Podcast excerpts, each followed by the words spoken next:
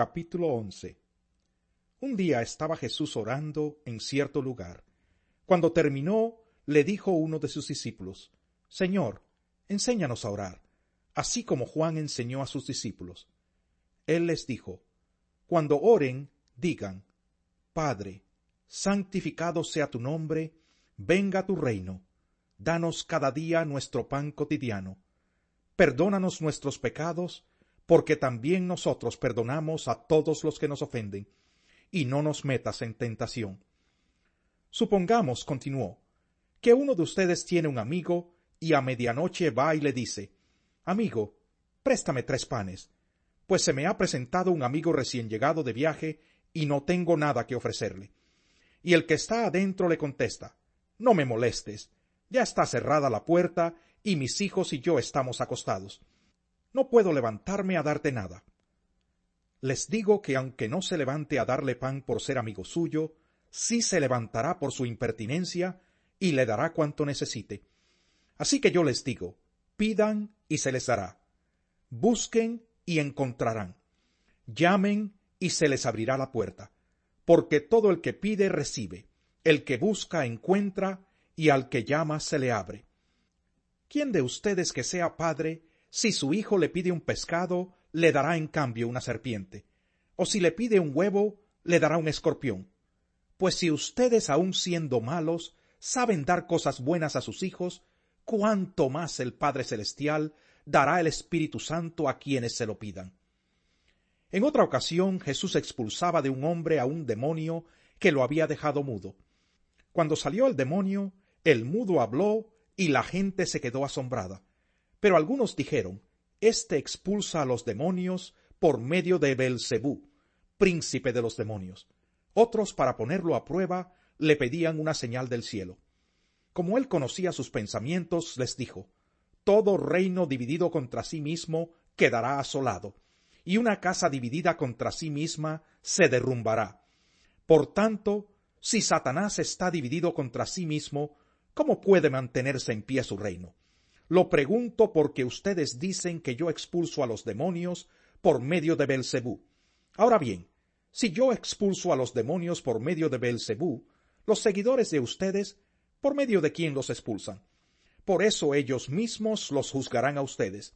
Pero si expulso a los demonios con el poder de Dios, eso significa que ha llegado a ustedes el reino de Dios. Cuando un hombre fuerte y bien armado cuida su hacienda, sus bienes están seguros. Pero si lo ataca otro más fuerte que él y lo vence, le quita las armas en que confiaba y reparte el botín. El que no está de mi parte está contra mí, y el que conmigo no recoge, esparce.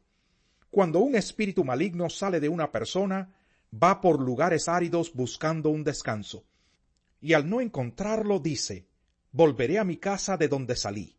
Cuando llega la encuentra barrida y arreglada. Luego va y trae otros siete espíritus más malvados que él y entran a vivir allí.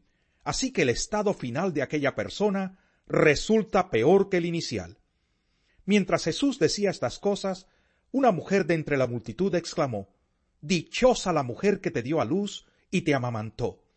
Dichosos más bien, contestó Jesús, los que oyen la palabra de Dios y la obedecen. Como crecía la multitud, Jesús se puso a decirles, esta es una generación malvada. Pide una señal milagrosa, pero no se le dará más señal que la de Jonás. Así como Jonás fue una señal para los habitantes de Nínive, también lo será el Hijo del Hombre para esta generación. La reina del sur se levantará en el día del juicio y condenará a esta gente, porque ella vino desde los confines de la tierra para escuchar la sabiduría de Salomón. Y aquí tienen ustedes a uno más grande que Salomón los ninivitas se levantarán en el día del juicio y condenarán a esta generación, porque ellos se arrepintieron al escuchar la predicación de Jonás, y aquí tienen ustedes a uno más grande que Jonás. Nadie enciende una lámpara para luego ponerla en un lugar escondido o cubrirla con un cajón, sino para ponerla en una repisa, a fin de que los que entren tengan luz. Tus ojos son la lámpara de tu cuerpo. Si tu visión es clara, todo tu ser disfrutará de la luz, pero si está nublada, todo tu ser estará en la oscuridad. Asegúrate de que la luz que crees tener no sea oscuridad. Por tanto, si todo tu ser disfruta de la luz, sin que ninguna parte quede en la oscuridad, estarás completamente iluminado como cuando una lámpara te alumbra con su luz. Cuando Jesús terminó de hablar, un fariseo lo invitó a comer con él. Así que entró en la casa y se sentó a la mesa. Pero el fariseo se sorprendió al ver que Jesús no había cumplido con el rito de lavarse antes de comer. Resulta que ustedes los fariseos, les dijo el Señor, limpian el vaso y el plato por fuera, pero por dentro están ustedes llenos de codicia y de maldad. Necios. ¿Acaso el que hizo lo de afuera no hizo también lo de adentro? Den más bien a los pobres de lo que está dentro, y así todo quedará limpio para ustedes.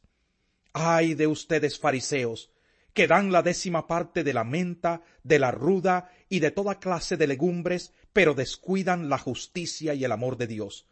Debían haber practicado esto sin dejar de hacer aquello. Ay de ustedes fariseos, que se mueren por los primeros puestos en las sinagogas y los saludos en las plazas. Ay de ustedes, que son como tumbas sin lápida sobre las que anda la gente sin darse cuenta. Uno de los expertos en la ley le respondió Maestro, al hablar así nos insultas también a nosotros.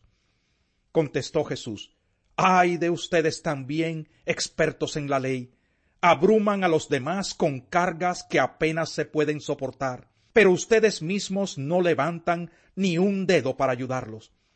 Ay de ustedes que construyen monumentos para los profetas, a quienes los antepasados de ustedes mataron, en realidad aprueban lo que hicieron sus antepasados. Ellos mataron a los profetas y ustedes les construyen los sepulcros. Por eso dijo Dios en su sabiduría, les enviaré profetas y apóstoles, de los cuales matarán a unos y perseguirán a otros. Por lo tanto, a esta generación se le pedirán cuentas de la sangre de todos los profetas, derramada desde el principio del mundo, desde la sangre de Abel hasta la sangre de Zacarías, el que murió entre el altar y el santuario. Sí, les aseguro que de todo esto se le pedirán cuentas a esta generación. Ay de ustedes, expertos en la ley, porque se han adueñado de la llave del conocimiento. Ustedes mismos no han entrado y a los que querían entrar les han cerrado el paso. Cuando Jesús salió de allí, los maestros de la ley y los fariseos resentidos se pusieron a acosarlo a preguntas. Estaban tendiéndole trampas para ver si fallaba en algo.